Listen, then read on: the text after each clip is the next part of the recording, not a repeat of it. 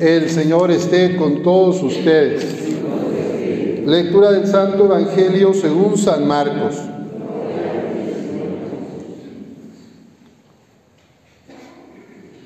Este es el principio del Evangelio de Jesús, Mesías, Hijo de Dios.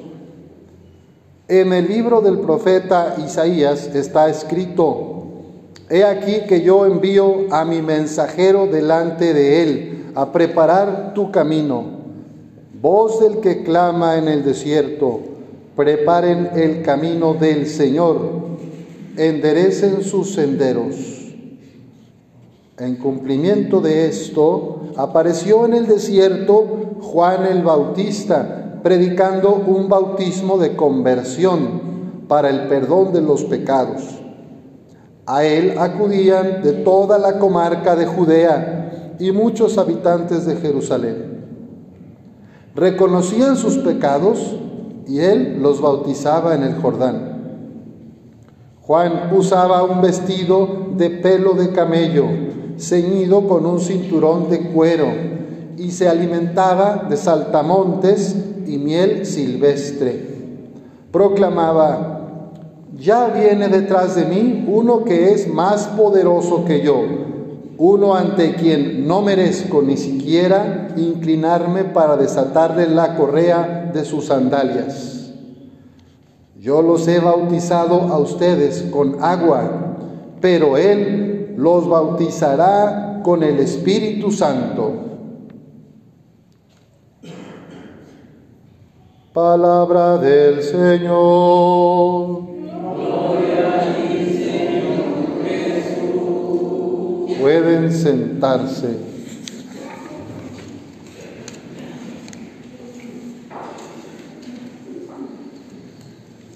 Pues en este segundo domingo de Adviento estamos continuando con la preparación y el llamado de Juan el Bautista para preparar nuestro corazón es un estilo de vida auténtica, si algo tiene Juan el Bautista, es que si tú te acercabas a Él, si estabas en su presencia, si caminabas con Él,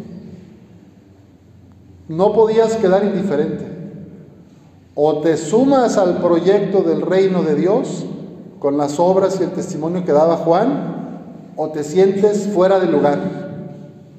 Juan era un hombre coherente, un hombre carismático, que además vivía una austeridad que hoy nos llama la atención, ¿verdad? Estamos, acabamos de pasar el buen fin y los que todavía no recibían el aguinaldo ya lo deben. Entonces, Juan vestía muy austero, comía muy austero dando un mensaje de que lo verdaderamente importante no es lo material, no es la riqueza, no son las posesiones, ni el dinero, ni la ropa que traes puesta, ni el coche que usas, ni la casa en la que vives. Lo que importa es el reino de Dios, la centralidad del reino. Y dice la palabra de Dios en el Evangelio de Marcos que él predicaba un bautismo de conversión para el perdón de los pecados. Y en este tiempo de tanto consumismo, el otro día, hace un mes más o menos estaba, todavía no empezaba noviembre, creo que había pasado la fiesta de octubre, y ya en algunos centros comerciales ya estaban las esferas y la Navidad. Y dije, Dios mío, estamos en la fiesta de San Judas Tadeo, 28 de octubre, y ya quieren vendernos todo lo de Navidad. Entonces vivimos en un mundo donde nos vamos a lo superficial, al consumo, a las compras, como si eso fuera lo esencial, cuando lo verdaderamente importante es el Señor, es el amor de Dios que se manifiesta en Cristo Jesús. Y el llamado de Juan hoy es que preparemos los caminos del Señor. En la antigüedad, Cuando iba a venir un rey, un emperador, iba a visitar alguna de sus provincias o de sus terrenos conquistados, pues mandaban una vanguardia semanas antes o meses para nivelar los caminos, para preparar, para que pudiera venir con su carruaje aquel rey emperador a visitar. Todavía a mí me tocó en mi pueblito, ahí en Lagos de Moreno, cuando iba a venir el presidente Salinas de Gortari, uy, empezaron a poner todas las calles y avenidas, nomás por donde iba a pasar, nomás esas, ¿va? Y pintaron y arreglaron y hasta luces, y yo decía, ay, pues que le pase de una vez por todas las calles, ¿verdad? Porque nomás arreglaban lo bonito donde iba a pasar. Igual cuando viene el Papa, cuando viene el Papa San Juan Pablo II, arreglaban ese tramo donde iba a pasar, ¿verdad? Entonces, cuando iba a venir un personaje importante en la antigüedad y todavía se preparaba el espacio por donde iba a pasar su caravana o el, el convoy o la, pues sí, el grupo, digamos, de los que venían con él. Hoy la invitación es a que tu corazón y el mío se enderece. Dice el profeta Isaías ¿verdad? Que se enderece lo que está torcido. Que todo valle se eleve, que todo monte y colina se rebajen, que lo torcido se enderece y lo escabroso se allane. Entonces la pregunta que nos podemos hacer es, ¿qué es eso escabroso de mi vida? ¿Qué es eso que hay torcido en mi corazón? ¿Cómo está mi relación con Dios? ¿Qué es lo que afecta la relación que tengo con mi familia? ¿Cómo está mi relación con mi prójimo, la comunidad? ¿Torcida o enderezada? ¿Cómo está mi relación también conmigo mismo?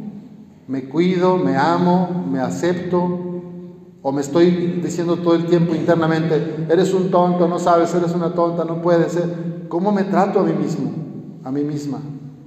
¿Y cómo está mi relación con la casa común?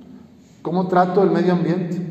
Uno de los efectos más graves del consumismo es que para todo, desechables. Ahora con las reliquias, desechables. Y tiramos desechables por toneladas.